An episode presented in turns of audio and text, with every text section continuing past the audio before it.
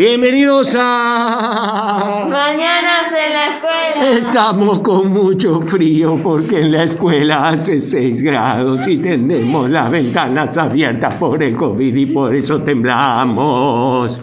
Estuvimos dando vueltas alrededor de los bancos un rato para entrar en calor. Eh, y por suerte tenemos, bueno, ustedes porque llegaron tarde, pero nosotros que llegamos temprano estuvimos dando como 10, 15 vueltas para entrar en calor. Eh, y ahora estamos sentaditos dentro de todo, con dos estufas prendidas, con todo abierto para que curra el aire. Lo bueno que tenemos el barbijo, bueno, en el sentido de que no nos entra el aire frío a la boca, un poco eh, no se nos entiende nada cuando hablamos, pero bueno, eh, qué sé yo. Así estamos, país. Hoy tenemos dos compañeras, Ayelen y Delfina, que eligieron justo el mismo tema para opinar. Entonces las juntamos en un solo programa.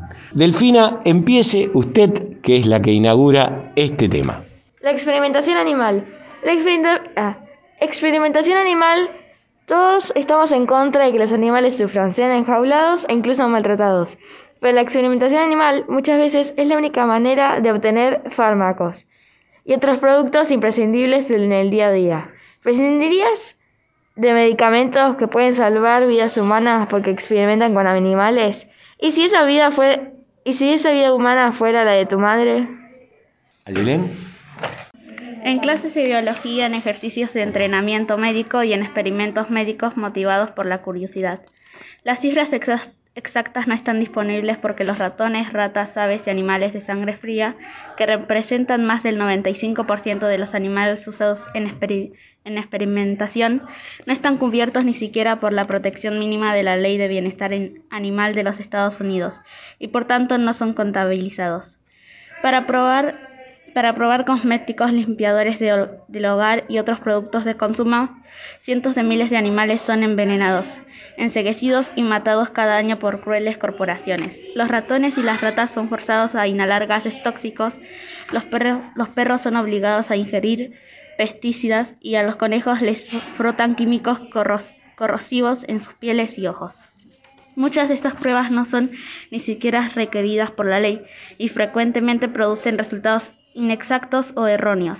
Incluso si un producto hace daños a los animales, te lo pueden vender. La experimentación de, cosméticos en animales y la comercialización de esos productos están prohibidos en la UE, así como en Guatemala, Islandia, India, Israel, Nueva Zelanda, Noruega, Serbia, Suiza y Turquía. Sin embargo, se permite en el, 87 el 88% de los países del mundo.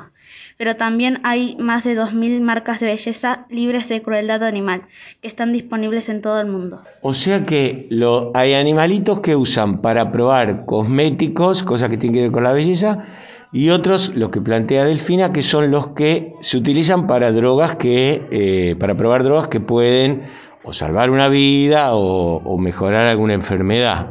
Bueno, y eh, en cada caso, lo cosmético y lo otro, ¿qué opina eh, Delfina?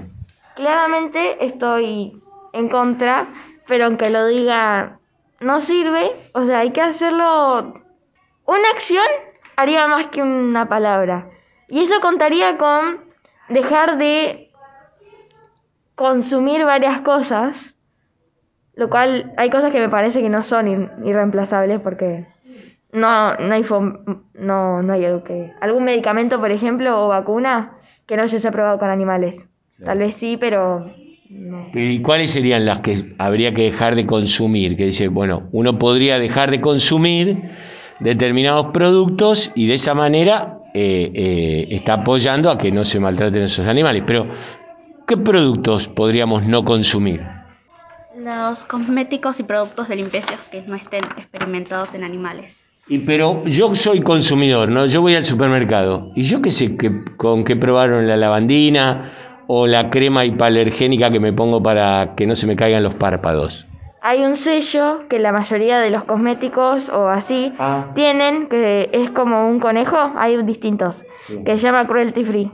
Entonces, los que tienen ese sello, que es como un cosito así chiquito, esos no fueron experimentados con animales ni tienen nada que sea animal.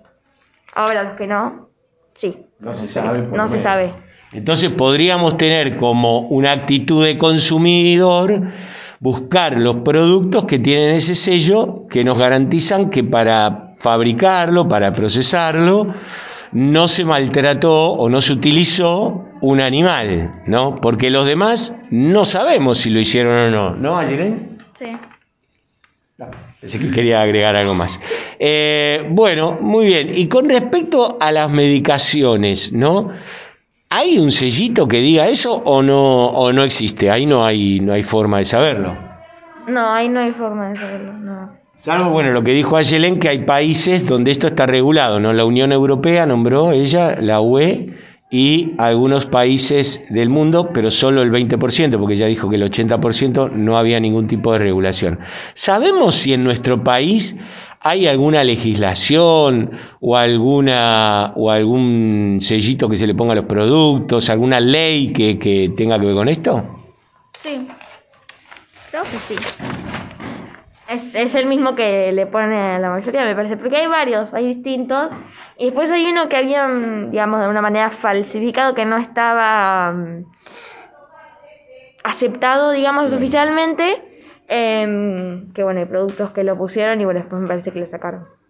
Bueno, vamos a tomarnos esta semana eh, para ver si encontramos esos productos y podemos nombrarlos. Sí. Em, acá hay vacunas, por ejemplo, tengo acá, que fueron probadas con animales. Por ejemplo. Em, acá dice el contra la polio, tuberculosis, meningitis y recientemente el papiloma virus humano, PVH, em, la viruela, el cáncer de cervix y ningún otro. Y esos sí fueron probados por animales. Pero bueno, en alguna medida podemos llegar a justificar que si hay un fin, por lo menos lo que dijeron ustedes, ¿no? Yo no, yo no tengo una opinión al respecto, pero eh, formada, si no la diría. Pero por lo menos Delfina dice, bueno, en el caso que es una enfermedad, eh, eh, tiene cierta justificación. Habría que ver si está regulado también, porque una cosa es, bueno, está bien. Eh, probarlo en animales y otra cosa hacer con el animalito, anda a saber qué hacen después con el animal, si lo enferman de alguna enfermedad.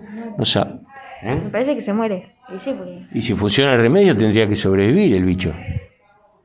Una cosa me parece que es el cuerpo del, del animal Sí. y otra cosa es nuestro cuerpo. Tal vez no, porque hay cosas que no son iguales.